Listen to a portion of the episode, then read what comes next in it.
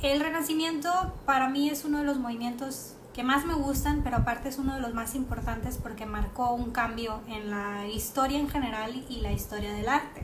Esto fue un periodo en donde ya evolucionamos como humanos porque empezamos ya a conquistar otras tierras, empezamos a hacer invenciones, empezamos a interesarnos por la ciencia y de esa manera se conoce como renacimiento porque fue como un renacer a la evolución de la humanidad.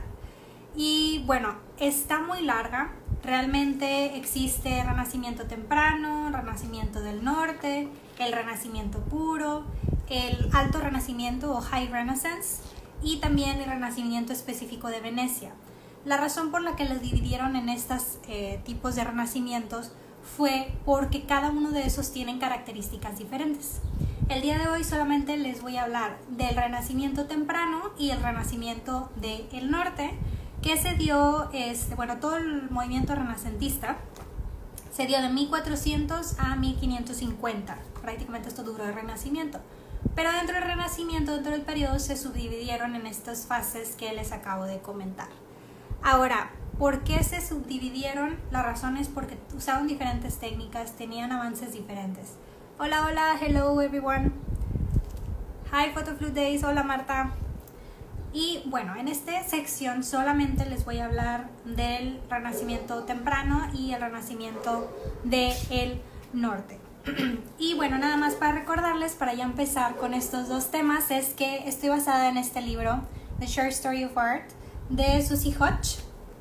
Siempre les digo que les voy a poner el link de Amazon, pero se los voy a poner, ya lo prometo ahorita, después de las historias, después de esta um, live, lo voy a poner en las historias, un examencito y todo, y ya para que puedan ahí este, comprarlo. ok, bueno, vamos a empezar con el renacimiento temprano. Si tienen alguna duda, ya les explico el procedimiento para los que nunca han estado en un live de aquí. Eh, lo pueden escribir en los comentarios de abajo o también hay una cajita en la parte de abajo al lado de comentarios, un signo de interrogación, ahí pueden mandar también sus preguntas. Entonces, cualquier pregunta que tengan, cualquier aportación que tengan, este, pues la pueden hacer. Con todo gusto ahí contestamos preguntas y también si saben de algo. En la sesión pasada no, no me acordaba, o más bien no tenían mi conocimiento, sabía que el penacho de Moctezuma no está en México, pero no sabía en qué museo estaba y ya una persona que estaba conectada dijo, ah, no, está en este museo y bla, bla. Entonces, si ustedes conocen de algo o quieren aportar de algo, pues bienvenidos a aportar también sus comentarios o también si tienen alguna duda. Y bueno, vamos a comenzar este movimiento, hi Cristina, este movimiento me gusta, para mí mis dos movimientos favoritos del arte es el de Renacimiento y el de Impresionismo. Y la razón que me gusta el Renacimiento es precisamente porque en el Renacimiento marca una pauta. Eh, también soy ingeniero y me gusta el arte, estudio también arte, pero este marca una pauta de evolución en los dos puntos, en el punto artístico y en el punto de tecnología e invenciones. Eh, que algo les comentaba en la sesión, en la primera sesión es que prácticamente eh, las obras de arte y el arte va evolucionando como va evolucionando la tecnología. Porque ahorita les voy a enseñar en el Northern Renaissance, el Renacimiento del Norte, una invención que hicieron que prácticamente les ayudó muchísimo para poder crear ese tipo de retratos. Y bueno, hay varias personas ahí conectadas que nada más hablan inglés. es en español este. Muy bien. Comenzamos con el Renacimiento temprano. Y bueno, como les decía, les repito las divisiones. El Renacimiento se divide, está entre 1400 y 1550. Y esto se divide en Renacimiento temprano, Renacimiento del norte, Renacimiento puro, o sea, ya el Renacimiento sin nada, el Alto Renacimiento, High Renaissance y el de Venecia. Eh, probablemente Renacimiento ahorita tienen en la cabeza Leonardo da Vinci. Bueno, hay muchísimos otros este, artistas muy importantes. Vamos a tener una sesión específica de Leonardo. Este, pero Leonardo estuvo en el Alto Renacimiento, no en el Renacimiento. Entonces, ahorita no vamos a ver nada de Leonardo, pero van a ver el inicio del Renacimiento. Y bueno, este comenzó, o la historia se lo acredita a Florencia, porque en Florencia en el siglo XV comenzó con el Renacimiento. Sin embargo, en Siena en el siglo XIV también pues estaban haciendo este tipo de invenciones y descubrimientos y técnicas que vamos a decir ahorita para el Renacimiento. Pero como la historia del arte se lo atribuye a Florencia, porque en Florencia fue el, fue el que dio más la pauta de este, invenciones y técnicas modernas, ya hablando moderno del siglo XV. Y por eso se le da la crédito, el crédito a Florencia. Pero también en Siena se le debe dar el crédito, crédito que incluso en el siglo XIV eran un poquito más avanzados que en Florencia. Pero luego Florencia da un giro y pues Florencia toma el liderazgo del movimiento de, de Renacimiento. Y bueno, la diferencia del movimiento anterior que habíamos visto del el bizantino y el medieval es un paso gigante en cuanto al arte y en cuanto a la tecnología.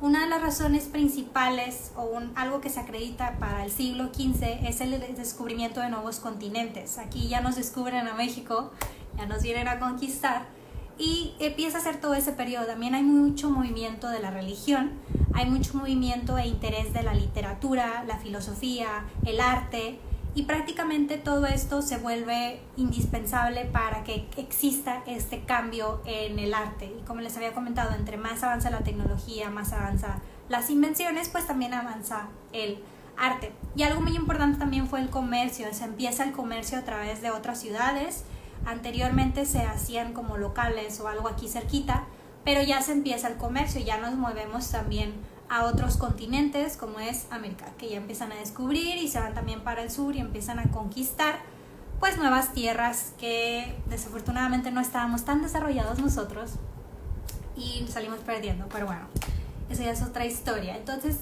parte de las conquistas empezaron a ver y empezaron como a ser más incentivados a poder estudiar más la anatomía, estudiar más las técnicas artísticas y sí da un salto de las obras de arte medieval a las obras de arte del Renacimiento.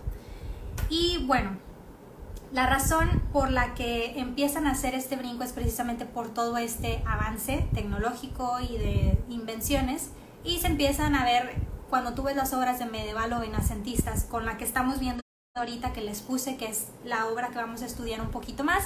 A partir de aquí vamos a estudiar eh, artistas específicamente. Anteriormente era general del movimiento, pero ahorita se va a hacer, yo creo ya nada más una sesión por movimiento, porque ya vamos a ver artistas en específico.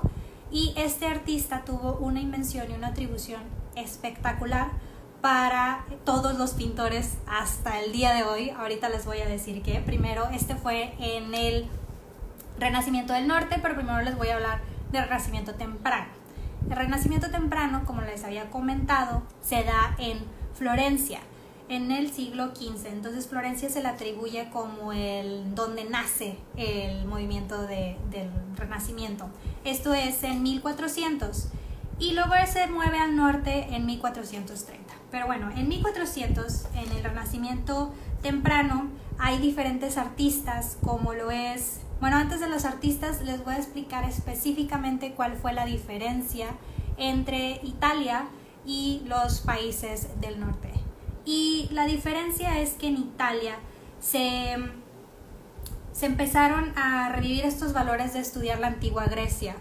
Y la razón por la que empezaron a estudiar la antigua Grecia, si no si lo recuerdan en las sesiones pasadas, es la, el estudio del cuerpo humano y de la anatomía y de lo tan exacto que eran las esculturas y tan exactas que eran las obras de arte. No en cuestión de dibujo, en cuestión de escultura ellos tenían muchísimo más desarrollo que cuando nos damos a un movimiento vinacentista o medieval. Entonces, lo que hizo Italia es, ¿sabes qué? Eh, vamos a, a estudiar el movimiento antiguo de Grecia y de Roma para nosotros poderlo adaptar a lo que tenemos ahorita y poder realmente hacer obras de arte pues más avanzadas. Entonces esto fue una de las diferencias principales eh, comparado con Italia y con el norte. En el norte no se interesaron tanto por estudiar eh, Grecia y Roma, pero tuvieron ahí un pequeño avance que Italia admiraba a los países del norte. Ahorita les voy a comentar.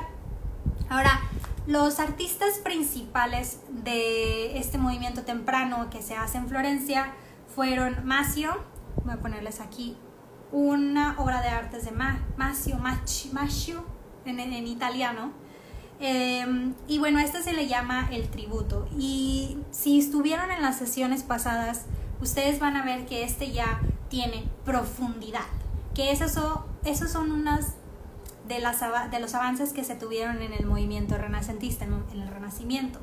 Si ven las montañas de atrás, si ven el hombre que está atrás del lado izquierdo, de su lado izquierdo, tiene una profundidad.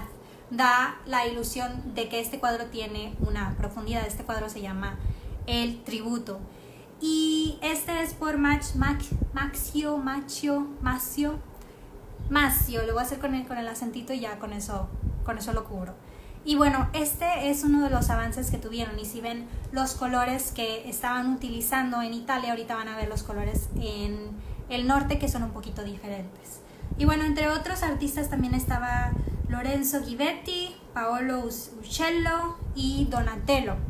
En Donatello, aquí les voy a poner una figura, esta es una figura de bronce, está en el Museo Nazionale de Bargello, Florencia, Italia, esta está también en Florencia mucho de lo, si ustedes les gusta el movimiento del Renacimiento, les recomiendo mucho que vayan a Florencia, porque ahí van a encontrar muchísima historia del Renacimiento y también del movimiento medieval. Hay mucho de esa, de esa mezcla, entonces sí les recomiendo ir. Y bueno, esta es una de las esculturas que esto también honra como a lo que estaban estudiando anteriormente, que es en la en antigua Grecia y Roma, que es en el estudio de la escultura y eh, de cómo los cuerpos estaban ya más eh, definidos y bien estudiados. Aunque no sabíamos mucho de anatomía para ese entonces, los romanos y los griegos se las ingeniaban para hacer unas estatuas perfectas como si realmente supieran cómo es la anatomía de un cuerpo humano. Y bueno, a diferencia del bizantino y medieval, en donde el bizantino sobre todo fue un movimiento muy religioso, en donde se prohibía completamente los desnudos comparado con la, con la antigua Grecia y Roma, vuelve a ser eh, digno de admiración para los artistas el cuerpo humano, tanto del hombre como de la mujer. Y es aquí donde ya se empiezan a mostrar más partes del cuerpo nuevamente, a diferencia de los movimientos pasados que vimos. Entonces, esta es una de las obras de arte de este de Donatello. Se llama David Donatello, se hizo en 1440 y pues como les comenté, está en el Museo Nazionale de Bargello, Florencia, Italia. Y bueno, otros artistas también fue eh, Filippo Brunellis y Filippo Lippi. En Filippo Lippi aquí escogí una obra de arte que me gustó mucho. Esta obra prácticamente se llama Retrato de un hombre y una mujer en casamiento. Entonces no es como que muy ingenioso el título, pero me gustó muchísimo la obra porque a diferencia de las otras obras, como les había comentado del movimiento anterior, este empieza a experimentar con campos de profundidad.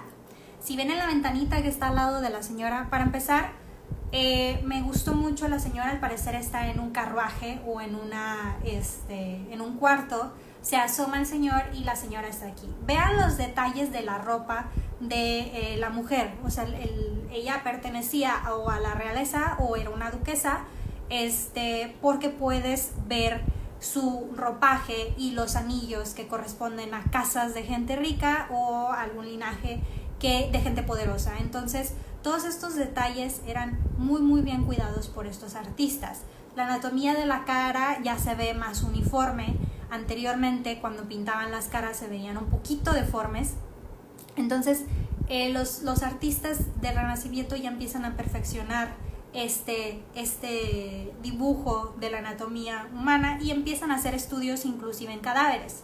Aquí empiezan a hacer estudios en cadáveres, pero más adelante empiezan a ser ya más específicos los estudios. Aquí es como que comenzaron con la idea y eh, posteriormente ya se empiezan a hacer un poquito más avanzados. Bueno, me gustó, me gustó mucho esto, me gustó los colores, si ven, el artista tiene un color uniforme de tonos rojizos, eh, como la mujer tiene la piel más blanca de la otra persona, anteriormente solo veíamos un tono de piel, entonces esto ya empiezan a usar sombras, si ven la sombra de, del hombre que está pegado a la, a la mm, pared que está ahí o ventana, tiene la silueta, tiene la sombra, también empiezan a usar sombras, esto ya son técnicas también para poder usar profundidad.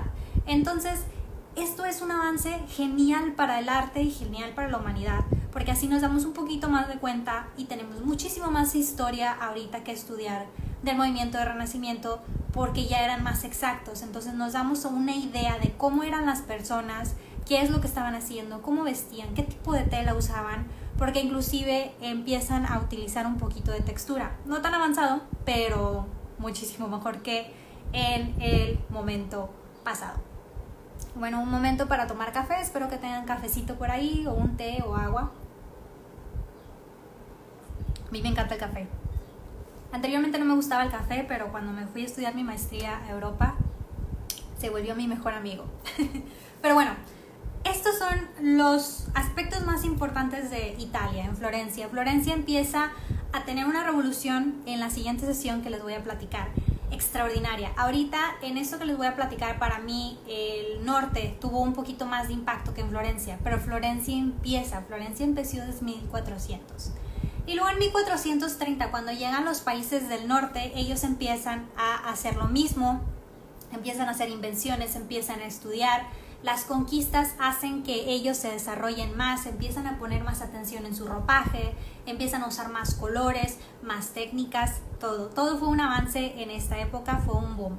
Realmente, este, cuando empieza todo esto es como un brinco gigantesco de este, la humanidad. Un ejemplo, para que me entiendan de manera contemporánea, es nosotros cuando empezamos a usar el Internet. Realmente sí tuvo un periodo de implementación, pero ya viéndolos en cientos de años y en siglos, es lo mismo, en siglos, eh, aquí vemos una evolución gigantesca cuando empezó el Internet y la era digital.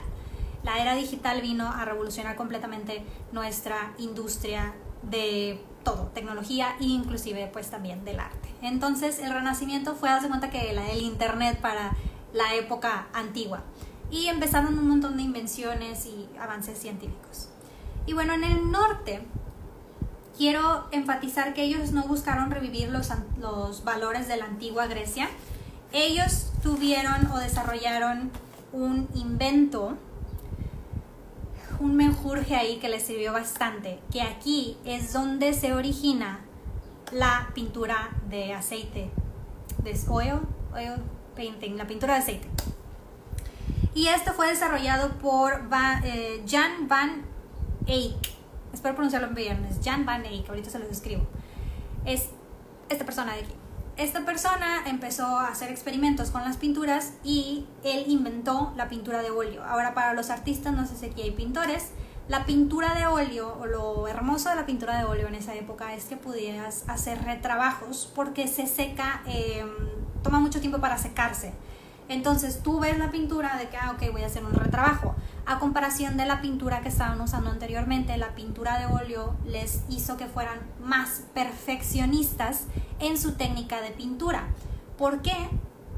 Porque el óleo les permite hacer retrabajos porque se tarda en secarse.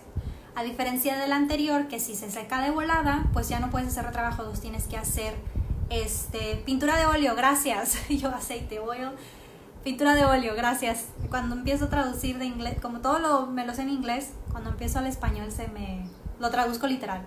Gracias. Em, y bueno, dice, también cabe mencionar el bronce florentino muy apreciado y codiciado por su alta calidad. Así es, exacto. El bronce florentino también estaba, todo lo de Florencia era como que la pauta de calidad y de innovación con inspiración para otros países. Pero los países del norte fueron los que inventaron la pintura de óleo y esto para toda la pintura fue un gran avance, como les comento, porque podían hacer retrabajos y esto anteriormente no lo podían hacer y era muy difícil.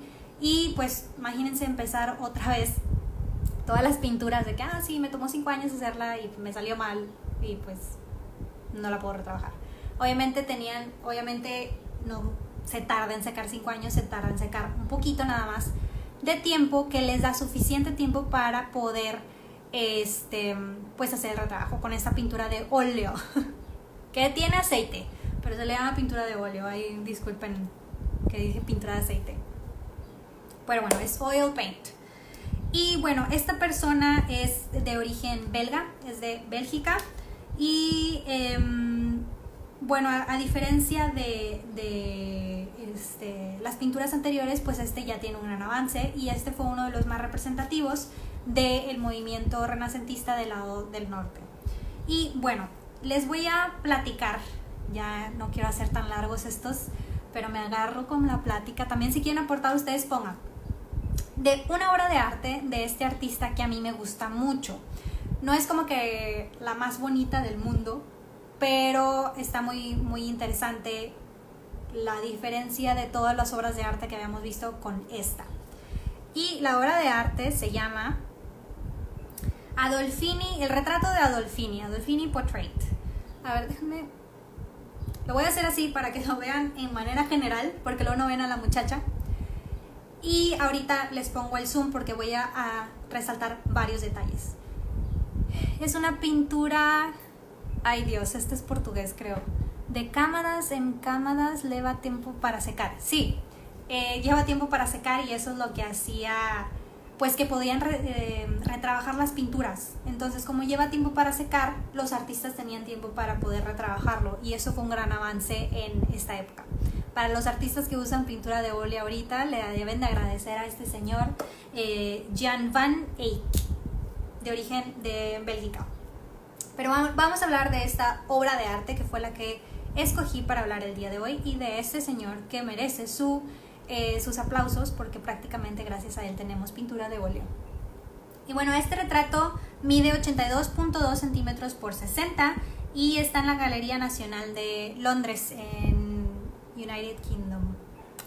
Y bueno, eh, este señor em, pintó esto en 1434, prácticamente fue el inicio del Renacimiento del Norte.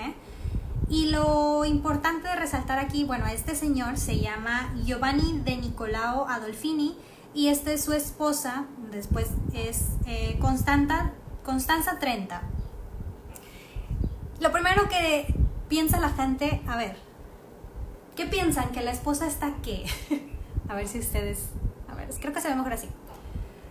Cuando ven este retrato, hay muchas suposiciones de la esposa, porque está agarrando su vestido en, el estómago.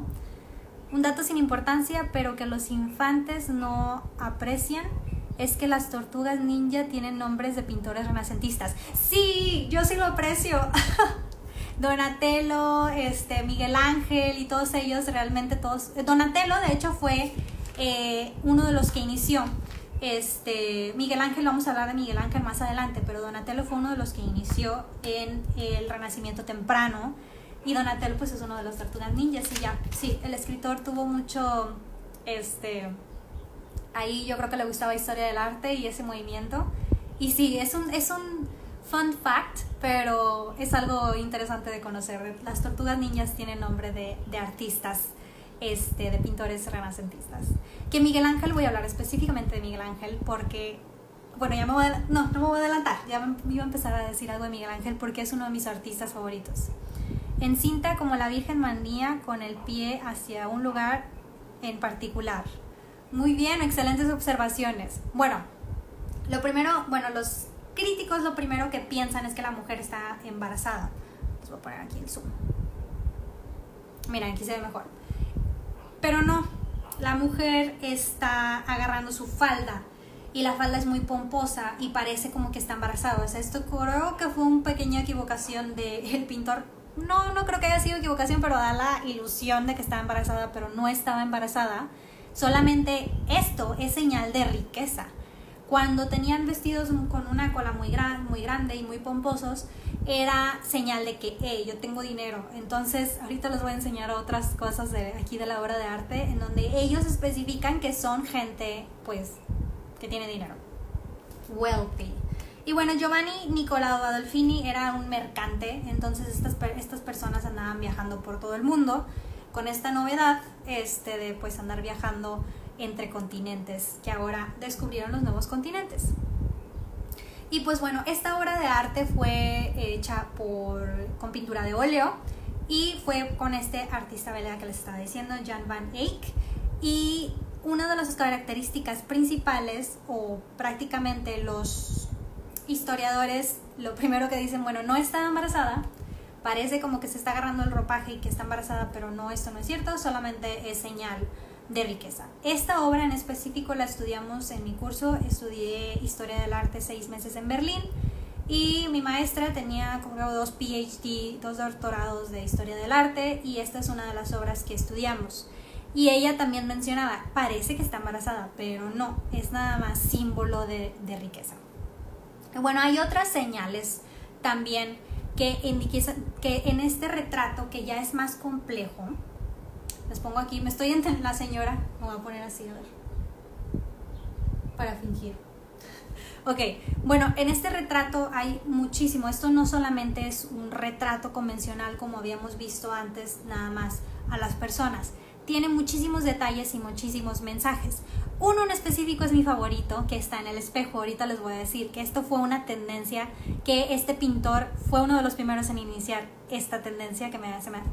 Son los primeros selfies, ahorita les voy a decir. Lo tengo que poner en cuestión moderna. Pero bueno, en este cuadro hay muchos indicadores de que esta familia era una familia poderosa y familia pues que tenía dinero, familia rica.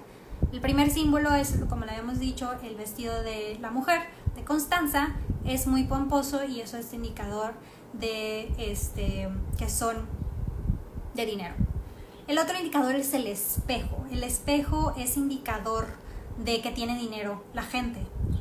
Y el otro indicador también son las naranjas que se ven al lado de Adolfini, Arnolfini. Ahora, específicamente las naranjas significan o dan también como un simbolizan este amor y fertilidad. De esta manera estos esposos, nuevos esposos, obviamente quieren tener amor y fertilidad sabiendo que en esa época la tarea principal de la mujer era tener hijos eh, para poder tener descendientes. Ellos hacían dinero a través de sus historias y pues obviamente querían herederos para que continuaran su linaje, que era extremadamente importante. Entonces todos los símbolos de fertilidad en las pinturas pues obviamente eran para poder tener buen augurio y decirle a los dioses o al dios de aquel entonces este pues pedirle pedirle por este hijos y descendencia y las naranjas son un símbolo de este, fertilidad y por eso lo ponían. También aquí hubo muchas batallas, no me voy a meter a detalles, pero empezaron las complicaciones con las religiones, la católica, los protestantes en específico y otras del sur. Y bueno, lo otro es las sandalias aquí de Giovanni indicaban esta persona, como les había comentado, era mercante. Entonces, este, esta persona deja ahí las sandalias o las pinta porque las sandalias indican que esta persona ha estado en muchos lugares y también pues es indicador de, riqueza. Que no sé cómo andaban en esas sandalias, se bastante incómodas y pesadas, pero tal vez eran muy, muy de moda en ese entonces, pero sí se ven bastante complicadas. El otro detalle también que tienen es el perrito que tienen ahí abajo. Este perrito indica fidelidad y lealtad. O sea, realmente todos estos detallitos, si ven, hay otras sandalias de la señora atrás también. Todos estos detallitos, las plumas en el ropaje, el detalle del ropaje, empezaban a tratar de hacer textil. Si ven, el ropaje de adentro del vestido verde se ve como de lanita. Entonces, esto fue un avance muy, muy importante en la historia del arte porque empezaron a utilizar texturas, empezaron a utilizar eh, la pintura de óleo y empezaban a hacer retratos aún más complejos. Ahora, el último detalle que quiero enfatizar en esta obra de arte es la siguiente. Dos cosas. La primera es en el espejo, no sé si alcanzan a apreciar, este, porque a veces el internet se pone medio raro en el espejo vemos cuatro personas. Vemos las dos personas que son las que se están casando, es a Giovanni y a Constanza. Pero luego vemos otras dos personas acá. Una de esas personas es Jan van Eyck. Y los artistas, los pintores en específico, empezaban a hacer esto. Empezaban en sus retratos ponerse en algún lugar, adaptarse en su obra es como que una firma personalizada de yo quiero estar en mi obra. Entonces en el espejo aparece el artista dibujado. Y esto se me hace impresionante, me encanta.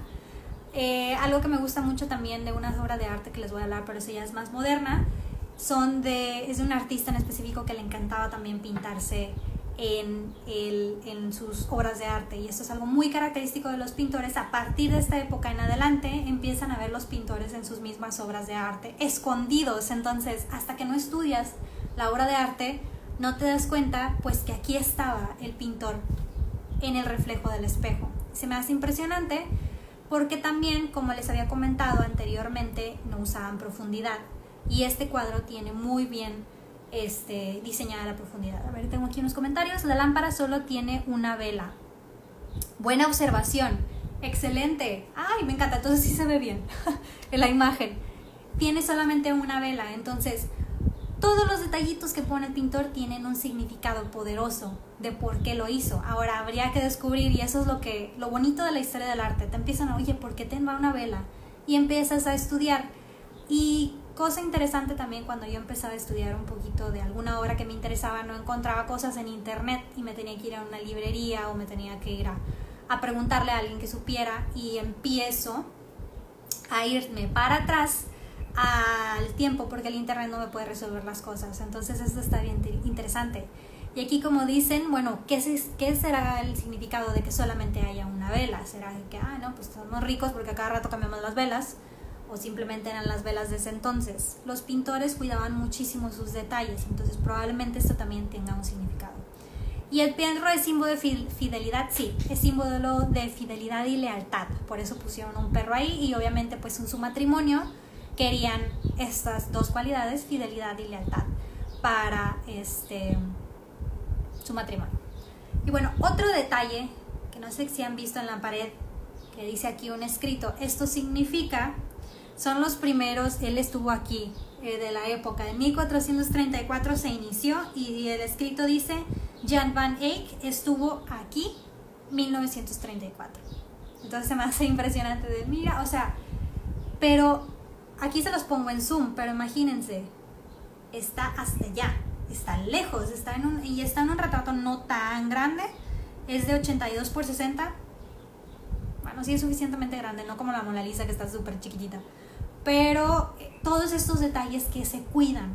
Y algo muy importante a recalcar es la profundidad y en los detalles. Realmente tú si ves este retrato y si sientes que haya, déjame me quito, aquí se ve mejor, si sientes que haya un campo de profundidad, realmente ves que las personas están en el primer plano junto con el perro y las sandalias, que el perro está enfrente de él, que las sandalias están a un lado, utilización de sombras, la luz que pega de la ventana, la luz que les está dando a ellos, que probablemente tenían un vitral por enfrente o era lo que querían simular, la cama que está de este lado, el sofá que está atrás, el espejo que sabes que está en un segundo o tercer plano, la lámpara que sabes que está atrás de ellos, la ventana que tiene una, una este, inclinación este, que vaya simula que está de un lado y esto, todo esto, las naranjas y sobre todo el uso de sombras también hace que te dé la perspectiva que esta tiene una profundidad, que realmente son dos personas en, un, en una habitación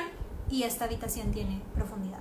Y prácticamente este fue uno de los avances más importantes de esta em, implementación de, o el nacimiento del renacimiento en esta época. Este cuadro fue hecho en 1434, por lo cual ya en ese entonces ya tenían campos de profundidad. Esto se me hace una obra de arte que tiene un salto gigantesco a las comparaciones que habíamos visto con los bizantinos, que solamente eran planos completamente y la perspectiva era horrible, a este cuadro. El bizantino y el medieval pues no tenían planos y a este cuadro ya estamos hablando de tres, cuatro planos, de profundidad, sombra y da la impresión también de de 3D, de, masa corporal y de masa en las, en las, en el perrito, en las chanclas y todo eso. Perspectiva temtraljada. ¿Alguien sabe portugués aquí? No sé, pero supongo que es la perspectiva que ya es mejor, que es lo que había comentado. También hay puntos de fuga. ¿A qué te refieres con puntos de fuga? A ver, y la lámpara solo tiene una vela. El perro sin movilidad. Ok, eso ya lo leímos. Y pues bueno, prácticamente este es el inicio del Renacimiento. Ahora, posterior a esto, ya vamos a ver el Renacimiento en sí. Uno de los pintores que quiero hablarles, que es uno de mis favoritos, es Sandro Botticelli, que esto fue en el Renacimiento en específico. Les voy a hablar de Sandro Botticelli y la historia de la bella Simonetta, que me fascina. Este, Sandro Botticelli tiene dos obras que son mis favoritas. He tenido la fortuna de ir a una y es en el próximo que les voy a hablar. Y del uh, Alto Renaissance. Mm, no, en el próximo nomás les voy a hablar del Renacimiento en específico, que fue de 1400 a 1550. Y les voy a hablar de Sandro Botticelli y de la Bella Simonetta y las tecnologías que tenían en este aspecto. A ver, creo que aquí una preguntita. De Marta, perspectiva bien trabajada. Gracias, Marta. ah, es lo que dijeron en portugués. Gracias, Marta. Sí, la perspectiva está muy bien trabajada, la perspectiva de esta obra de arte ya es diferente. Para los que estuvieron en la sesión pasada de las obras de arte medieval y las obras de arte del, bizantino, nada que ver. los bizantinos se veían todos medios hasta deformes. Y pues aquí ya realmente es una, es una muy buena obra. Inclusive la sombra detrás del perfil de este Giovanni se me hace impresionante. El manejo de luz. Y pues bueno, esta es mi aportación de el día de hoy, de la sesión número 4 de Historia del Arte. Prácticamente solamente es una probadita de este, ¿hablarás más adelante del barroco? Sí, voy a hablar del barroco y del rococo. Me encanta el rococo, la verdad. El barroco también me gusta mucho, pero el rococo es súper sweet. Entonces también está, está muy padre. Pero es más adelante. Y sí, sí voy a hablar del barroco y del rococo. Estoy en Brasil. Saludos a Brasil. Besos. Gracias por ver. Espero que entiendas mi, español. y pues bueno, esta es mi primera sesión del movimiento del Renacimiento. Es nada más para darles una pauta a qué fue lo que se hizo en el Renacimiento, por qué se considera Renacimiento. Y en, en la próxima sesión voy a hablar nada más de lo que se considera Renacimiento en la sesión número parte 2 y en la parte 3 vamos a hablar del Alto Renacimiento y en la parte 3 viene Leonardo da Vinci, en la parte 2 viene Sandro Botticelli, uno de mis este, favoritos. En la parte 3, aparte de Leonardo da Vinci, viene este, Michelangelo. Entonces voy a ver si lo divido, porque Michelangelo tiene una historia que es digna de contar solita. Leonardo da Vinci solito, Sandro Botticelli solito. Entonces yo creo que el Renacimiento va a tomar unas cuatro sesiones más, pero vamos a ver. Muy bien. Ay, qué bueno. Me encanta. Voy a, tratar de aprender un poquito portugués. Y bueno, esa es mi aportación del día de hoy, de nuestra sesión de historia del arte. No las quiero hacer muy largas y las estoy resumiendo lo más que puedo para que tengan una perspectiva de toda la cronología de historia del arte y posteriormente ustedes cuando vayan a museos y todo puedan apreciar que es bien bonito de que, ah, es de este artista, es con esta técnica. Entonces les pongo poquito de todo Ahorita quería hablarles de esta persona que es lo más importante para mí, que fue la invención de la pintura de óleo. Y eh, este cuadro en específico que ha sido muy polémico, muy bien estudiado, precisamente por la perspectiva, por los planos y por la ilusión de que ya te da eh, profundidad. Y también las técnicas del uso de sombras, que te da también la, la noción de que ya tiene este, un cuerpo, no es solamente en, en una dimensión, ya te da la ilusión de 3D, como si estuvieras viendo realmente un retrato. Y también la utilización de símbolos en los retratos y que los pintores empezaban a poner sus firmas escondidas y símbolos que los identificaban, que realmente para nosotros, qué bueno que hicieron eso en su época, porque para nosotros es muy entretenido estudiarlos después. Y pues bueno, por mi parte es todo, no sé si tengan alguna Pregunta Marta, me encanta Renacimiento, gracias, gracias a ti Marta. Gracias Cristina por ver lo de los puntos de fuga que mencionamos, importantísimo. ¿A qué se refieren con los puntos de fuga? A los detalles que acabo de comentar y la historia de Simonetta Cataneo y Sandro Botticelli. La bella Simonetta se llama Cataneo, creo que sí. No, es la que se, ah, se casó con el hermano de Américo Vespucio. Este. Sí, creo que era su, su su nombre de, soltera, ¿verdad? Esa es la próxima sesión, el próximo domingo, porque ellos no pertenecen al Renacimiento temprano ni al Renacimiento del Norte, ellos pertenecen al Renacimiento ya, bien, bien implementado. Estos movimientos que les acabamos de enseñar, los dos movimientos, son que se originaron en Florencia y en, países del norte de Europa y son los inicios del Renacimiento. Es empezar a utilizar la pintura de óleo y es el volver a, a, utilizar las técnicas que usaban los romanos y los griegos en cuestión de anatomía y en cuestión de desnudos. Y en la próxima sesión vamos a hablar del Renacimiento al 100 y es donde menciona Sandro Botticelli y a la Bella Simonetta, que ese es en el, en el siguiente sábado. Y luego en el sábado posterior ya es el eh, High Renaissance, el Alto Renacimiento, y ahí es donde mencionamos hasta ese entonces a, a Michelangelo y a eh, Leonardo da Vinci, que son también dos importantísimos. Eh, realmente creo que es muy bueno que nos compartas un poco de tus conocimientos. Ay, muchas gracias. Qué bueno que se los que se los que les gusta. Yo feliz. La explicación de los puntos de fuga está arriba en los comentarios. Ay, a ver. Dibujo hay puntos de fuga, esto quiere decir que son líneas que convergen, las líneas de las esquinas convergen en el centro de la pintura. Ah, ok, perfecto, sí puntos de fuga. A ver, qué bueno que me dijiste para que no se me um, fuera a leerlo. Perfecto. Excelente, me encanta.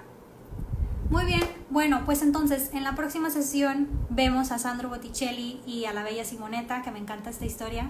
Este, ahorita van a, después de la, de la, historia de la bella Simonetta, se le van a quedar viendo a, todas las pinturas su cara, porque es algo muy, muy importante de resaltar, porque yo cuando supe la historia de la bella Simonetta, en todas las pinturas me le quedaba viendo la cara de, hmm, luego van a saber por qué.